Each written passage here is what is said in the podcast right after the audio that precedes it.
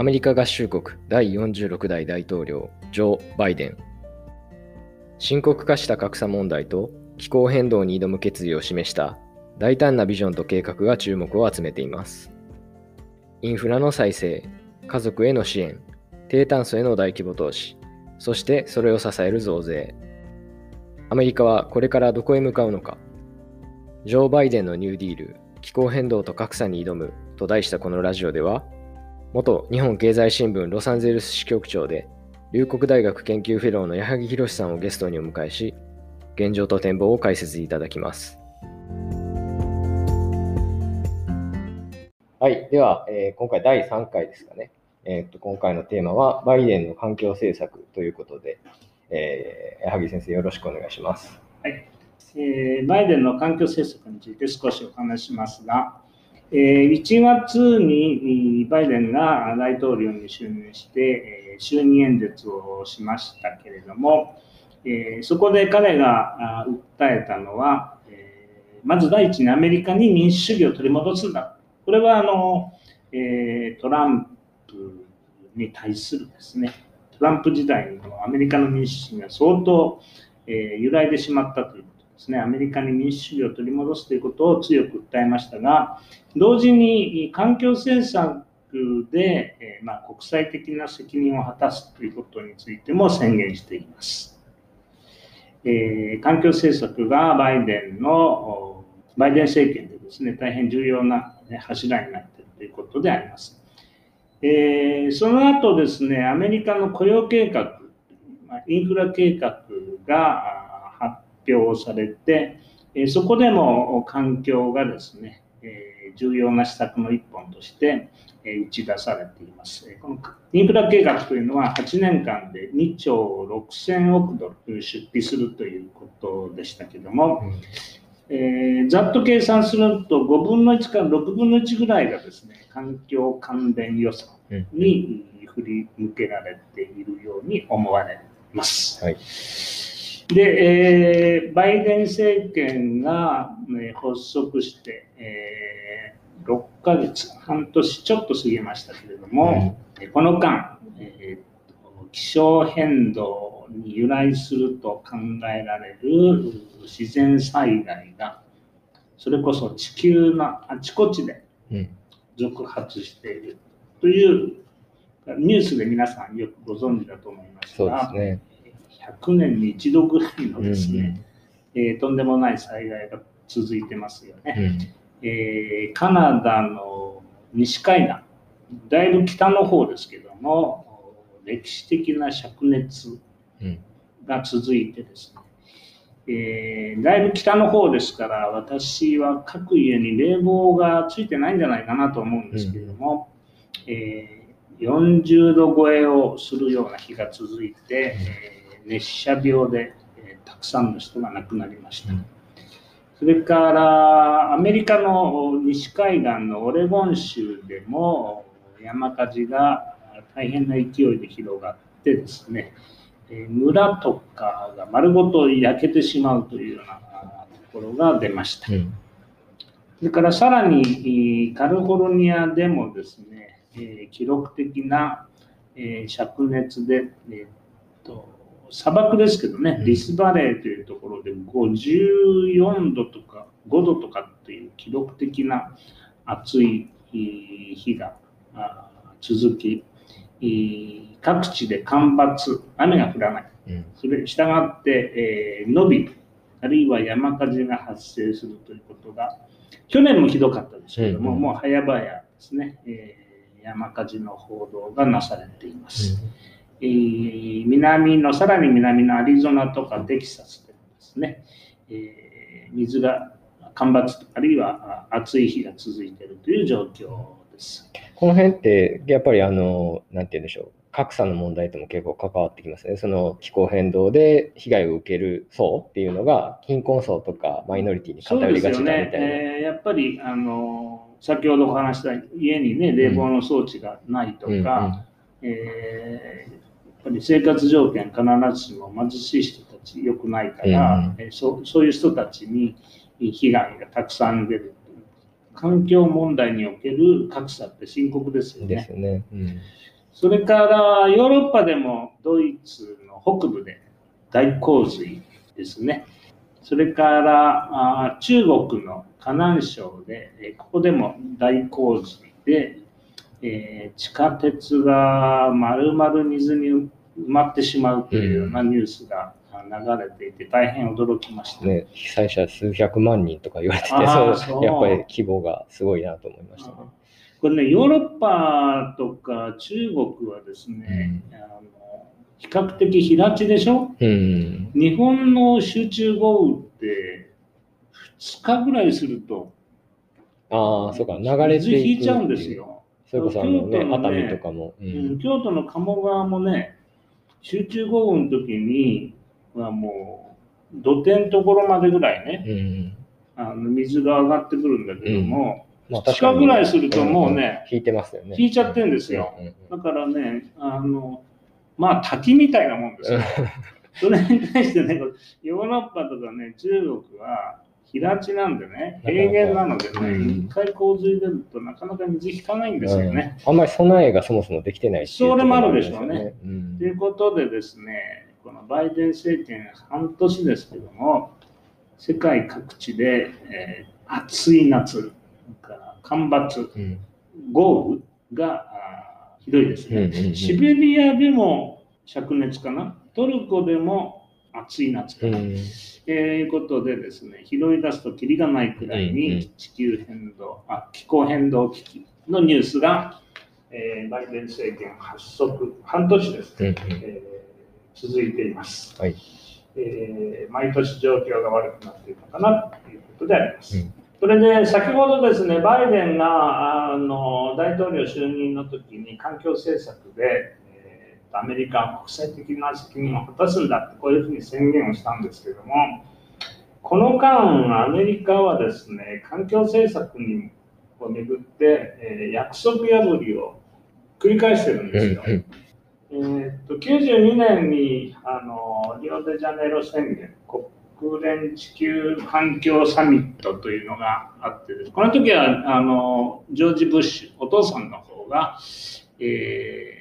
宣言に署名をしてですね、環境問題に一生懸命取り組みますよという約束をしたわけですね。で97年にブリえークリントンがあ京都議定書にサインをします。ところがですね、えー共和党が多数派を占めているために、上上院でですね、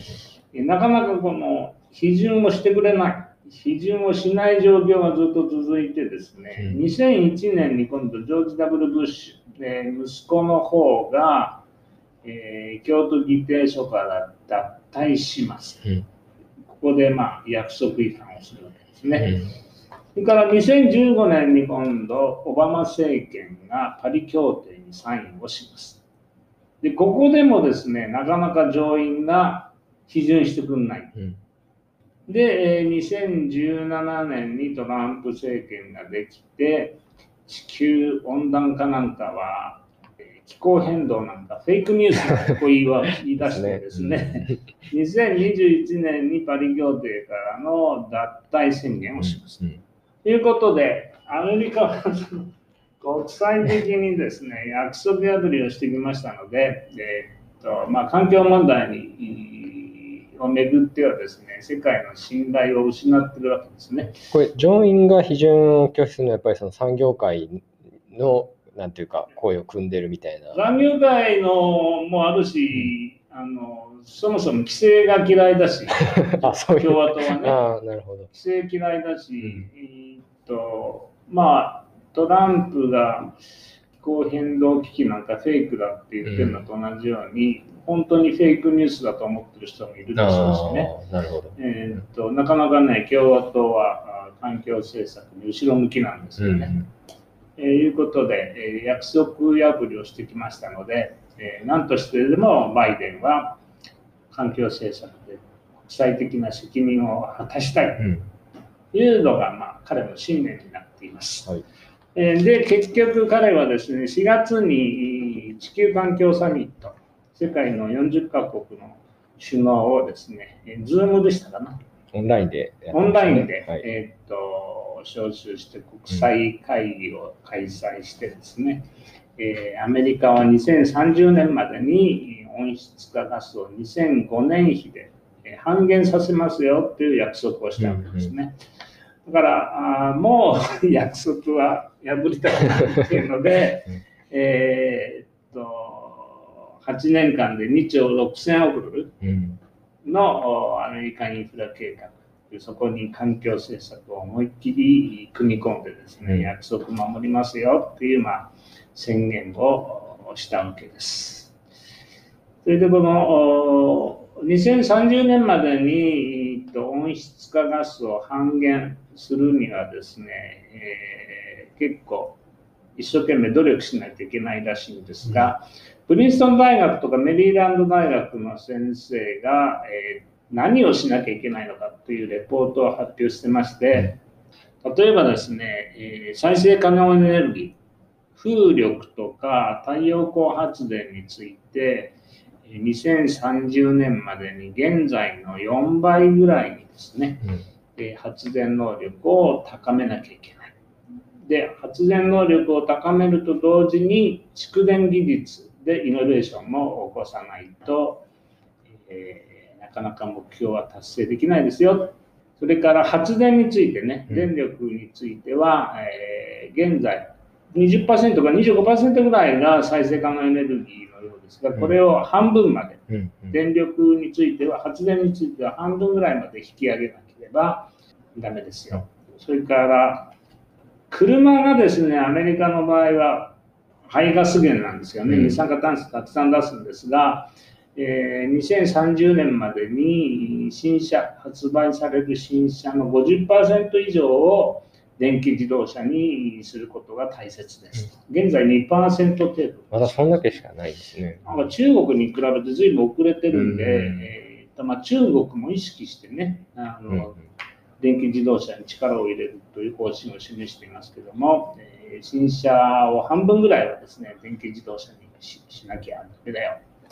それからあー石炭火力発電所、現在200箇所ぐらいあるそうですけども、これをまあ全部ストップ、うん石炭火力はゼロにしないとダメですね。それから、えーと、温室化ガスの排出量の多い産業ですけども、セメント、製鉄、化学プラントでですね、化石燃料の使用を大幅に削減しないと目標を達成できませんよということを、まあ、レポートしています。うんそれから、えっと、温室化ガスを吸収するために森林の保護、それから積極的な植栽があー求められますというようなレポートを出していうんます。うんうんなるほど。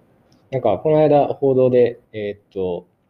アメリカの環境の、えー専門の省庁がレポートを出してましたが、2020年の、えーっと年間の、えー発電量うん。が、えーっとえーっと天然ガスが一番多い40あー。多くて40%で、はいと2番目が再生可能エネルギーがうん。21%、うん。で原子力がその次で20%あー。で石炭が19%で久しぶりに、まあえっと、1970年代から80年代に一時再生可能エネルギーが2番目になったことがあるみたいですが、あー。久しぶりに再生可能エネルギーの比率がえー全体の2番目になったということですね。すか。はい。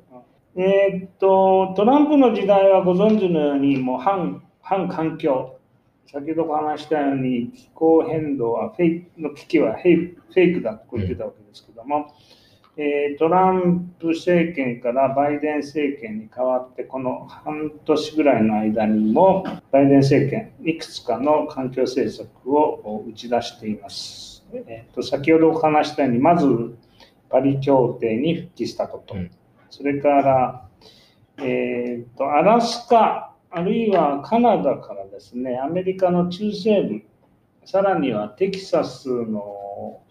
メキシコ湾岸のヒューストンあたりまでですね、で天然ガスのパイプラインを敷設けする計画というのがですね、これもオバマの時代からずっと課題になってるんですけども、えートランプはこれを容認する方針を示していましたが、えーバイデンは改めて、えーそのトランプの方針をひっくり返してですね、再検討するということのようです。それから、ね、アメリカはこのシェールガスブームになって、えー、いますけれども、えー、連邦の敷地内ではシェールガスの新規開発はもう認めないという、うん、まあ、方針を示しています。それから、えーご存知のようにカリフォルニア、特に南カリフォルニアはですね、えー、全くの車社会ですね、昔からの圧倒的な車社会です。えー、したがってですね、えー、カリフォルニア、特に南カリフォルニアで車を売れるか売れないのかがですね、えー、自動車メーカーにとっては大変重要なことなんです。うんうんで、えー、その南カリフォルニアはですね、全くの車社会で、特にですね、ロサンゼルスは、あの海側はあの空いてるんですけども、うん、大方ですね、こう三方山に囲まれてるみたいなね、うんうん、盆地状況になってるもんですから、そこで車がガスを吐き続けて、うんうん、溜まっちゃうんです、ね、溜まっちゃうんですよ。ですので、このね、南カリフォルニア環境規制局、うん。がありましてね、そこは昔からね、自動車の排ガス規制にものすごい厳しいんです。うんうん、いわゆる連邦政府の規制に対して上乗せをかけて、え排ガス規制をしてきているんですが、うん、このトランプはですね、このカリフォルニアの上乗せ規制を認めないという方針を示していましたけれども、バイデンになって、え連邦の上乗せ認めますよという方針を示しました。はい、したがって、自動車各社は、えー、南カリフォルニアで車を売るためには、うん、その規制基準を満たさなきゃいけないということになるわけですね。えで、えー、満たした車をカリフォルニアで売るわけですから、当然全米でも売るということに なりますね。えー、こと、それからアラスカのあの原生林開発についても、えー、とトランプはですね、えー、とアラスカのね、ちょっと南の方なんですけども、えー、トランプはそこでの原生林の一部伐採、うん、それから原生林に道路開発、観光とか伐採支援のために道路開発を認める方針を示していましたけれども、うん、バイデンはそれをひっくり返してですね、えー、開発認めないという方針を示しています。うん。それから環境保護庁、EPA と言います、EPA と言いますか、そこのスタッフの強化、予算強化の方針を示しています。はい、から産業界、それから自動車だけじゃなくて、家庭も地球温暖化ガスをたくさん発生しているわけですが、えー、5月か6月でしたね、EPA がえっと、冷蔵庫、それからエアコンで使われている温暖化ガス、特に代替フロンについては、35年までに85%を削減しますよと。まあ、ほとんど冷蔵庫、エアコンについては代替フロンは使えなくなるという施策を発表しています。なんか、これだけのラインナップ見るだけでも、トランプが今どれだけ反環境保護的な政策だったかっていうのが分かりますね。そうですね。それでね、えー、っと、まあ、冒頭、アメリカインフラ計画というのがですね、環境予算をたくさん組み込んでですね、8年間で2兆6000億ドルのインフラ計画を、まあ、発表しましたよということをお話ししましたけれども、うん。その後ですね、共和党がこのインフラ計画、雇用計画については断固反対ということでですね、下院はいいんですよ。民主党が多数派占めてますからね。上院でこの法案がなかなか通らない、計画が通らないということで、えー、っと上院の民主党、それからホワイトハウス、から共和党の間でですね、えー、詰めの交渉がずっと行われています。はい。えー、妥協案を探ろうということで、えー、本当にこの一この一両日がですね、えー、妥協案成立するかどうかの山場になっていますけれども収録日が8月3日ですがこの、まあ4日、5日とか、そのあたり、そうですね。うんで、ご存知のように、アメリカの上院は今、共和党50、うん民主党50でしょ？うんで、これ、法案をですね、通すために、いわゆる、まあ、共和党の方が審議妨害してもですね、えー採決して成立させるためには、えー60票の賛成、すなわち共和党の方から10人、うん。それから民主党の議員が全員賛成するということで、えーようやく成立するわけですけども、共和党から10人、民主党から10人の議員が集まってですね、妥協案作りを、えーこの間ずっと進めてきました。でとりあえず1兆2000億ドルの妥協案というのができています。はい。で、えー細かいところでまだ詰めの作業が終わってないうん。ということで、えーまあ、先ほど話したようにここ一両日が山でですね、最後のギリギリの交渉が行われているところです。で、この1兆2000億ドルの内容を見るとですね、えー当初案ですね、アメリカの雇用計画、8年間で2兆 ,6 2, 2兆6000億ドルうん。に比べるとですね、えーいわゆる伝統的なインフラ予算は大方残ってるんですね。うんうん。えーいわゆるコンクリート系のインフラ、道路、橋、うん。港とかですね、えーえーそういういわゆる、えーコンクリート系の予算はあほぼ残っているんですが、えーとりわけ環境系は大幅に、カットされてえーいます。えー例えばですね、再生可能エネルギー開発について、えーバイデンの当初案は、えータックスクレジット、税額控除で、えーこの支援しますよ、開発支援しますよということで、1570億ドル積んでたんですが、この妥協案ではゼロです。うんそれから、電気自動車のお普及開発支援、販売促進に1570億ドル積んでいましたけども、えー10分の1の150億ドル。それから、充電センターですね。電気自動車の充電センター。全米に50万箇所作りますよ。現在は4万3000箇所ぐらいしかないそうですけど、これ50万箇所に増やしますよ。150億ドルの予算をそのために、うん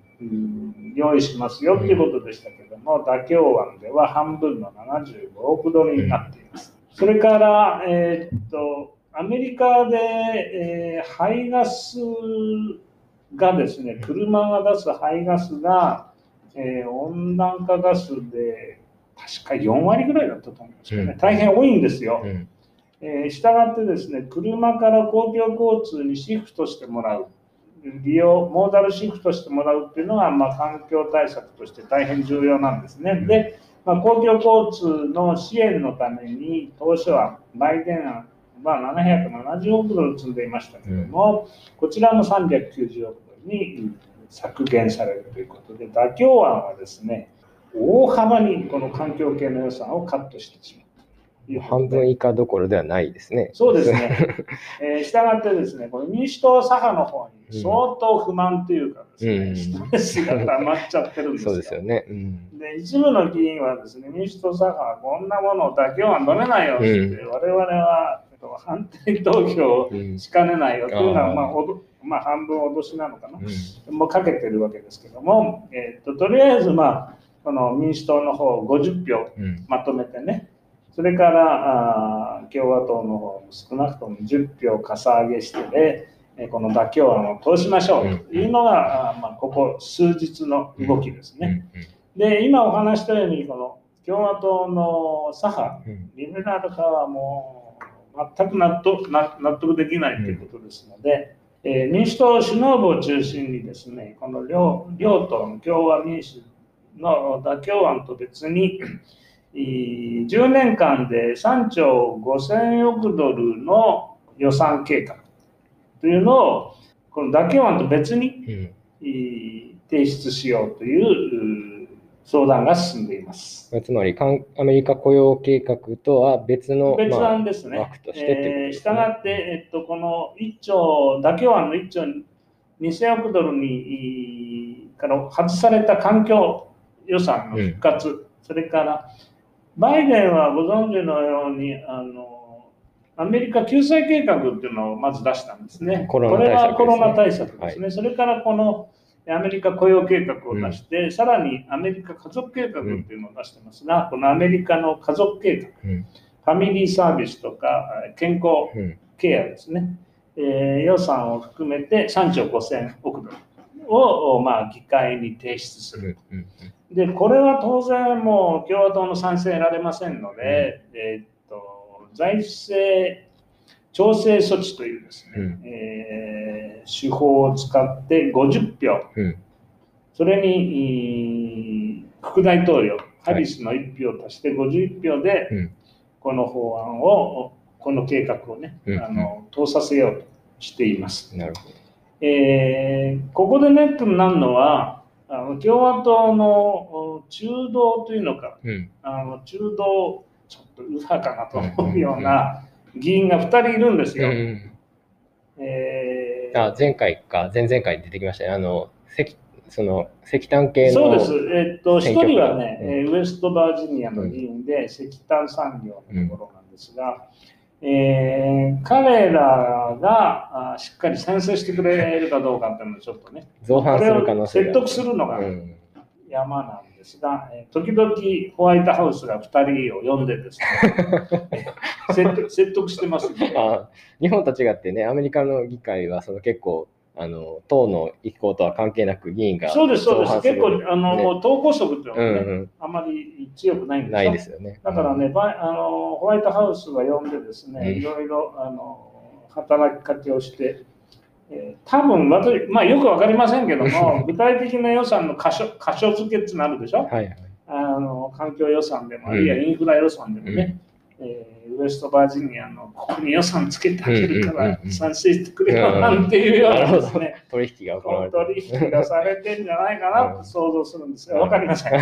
えーっと時々呼ばれてですね、えー賛成してくれようんという、まあ、交渉が行われています。はい。ここまでがこの半年ぐらいのですねバイデン政権の、えーっと取り組みですが、えーっと州レベルでは連邦政府よりえー進んだ取り組みをしているところがいくつもありまして、えーカリフォルニアは2035年までに化石燃料系の車の新車発売を禁止しました。うんそれからニューヨークも、えっと、6月でしたかな、えー2035年までに乗用車と小型トラックについては、えー温暖化ガス排出ゼロ、小型トラックってこれ SUV って言われるやつですかね。そうですね、えそれもダメです。うんうんえーで、えーまあ、あの水水素か、あるいは電気っていうことでしょうね、これね。うんえーそれから2004ニューヨークですが、2040年までにえー電力については温室化ガスゼロ。50年までににニューヨークけニューヨークの州の経済が排出する温室ガスを85%削減しますというのはなかなか意欲的な方針を示しています。それから、えーっとビジネスの方もですね、えートランプの時代はそれほど熱心じゃなかったでしょうね、きっとうんね。えー自動車メーカーもですね、えーフォードが2030年までにえーグローバルレベルで、えー新車発売の40%を電気自動車にししますよ。うん。という方針を示していますし、GE も電気自動車に力を入れると同時に、電気自動車用の電池で電池ですか、電池の工場を、まあ、あの拡充するということで、積極的な投資計画を打ち出したりしています。この辺は日本とはちょっと、日本日日本はやっぱり、ね、本はそそうですね、ハイブリッド、トヨタハイブリッド強かったからね、えー遅れないで頑張ってほしいなと思います。それから、えーっと、最近興味深かったのは、物言う株主、特に環境問題について物言う株主が出てきてですね、えーニュース、大きなニュースになったのは、エクソンモービルに、この物言う株主グループが、えー取締役を3人うん。総会で、えー送り込むことに成功しましたね。エク。ソンモービルは石油の、えー石油企業って言ったそうですね。で、えーっと、株主総会でですね、えーこの物言う株主グループが、エクソンは再生可能エネルギーに対する取り組みがですね、えー明確じゃない。うん。もっと積極的に再生可能エネルギー政策打ち出しなさいということを、まあ、提案したんですけども、うんなかなか経営側とうまく、まあ、話が進まなかったこともあるんでしょうね。えーっと、エネルギーの専門家3人を、この物言う株主がですね、取締役に送り込むことに成功しております。これすごい、でも、えあの、経営側からすると難しいですよね。そもそも排出することがせずにはいられないそうですね。ところが再生可能エネルギーにどう取り組むかっていう。石油メーカーですからねうん。それから金融機関もウォール・ストリートの方もですね、えーっと投資したり、うん。融資する先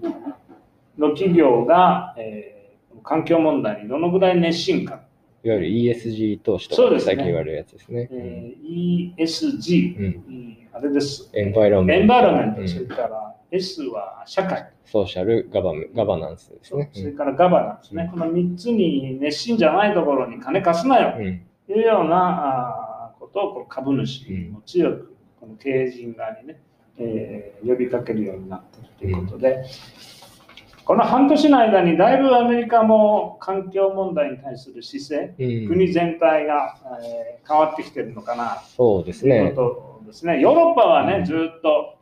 積極的でまあ世界をリードしてきましたけれども、アメリカは後ろ向きなうん。ところが見られましたが、だいぶバイデンになって流れが変わってきてるのかなというふうに思いま。そうですすね。いわゆる実質的にはあのグリーンニューディールって言われるような、そうですね中で、まあ、あの、なんか選挙戦の時には、ちょっとその過激なグリーンニューディール派と自分を区別するためにバイデンはあのグリーンニューディールは支持しないみたいなことを 言ってたみたいですけど、実質的には中身は、もうほぼね、中身はグリーンニューディールなんですが、彼はあのグリーンニューディールって言葉は今も確か使ってないとね使ってないと思いますね。ということで、うん。えーだいぶアメリカも変わってきたとはいいうお話でございます。じゃあ、えっと、家族計画とその、要は今まであの共和党への妥協でちょっと縮小してきたあたりをどう取り返していくかみたいな話は、またおいおいそうですねさせていただけますかね。えー、と夏が終わって、うん議会がまた9月に始まると、先ほどお話した3兆5000、3兆5000億ドうんうんうルん。をめぐって、えーどういううん政治状況になってくるのか興味深い。そうですね。これが通れば、うん、相当、ね、環境政策そうですね。をうん復活するということになります。はい。ということで、今回テーマは、えっと、バイデンの環境政策ということで、えーお話しいただきました。またよろしくお願いいたします。ありがとうございました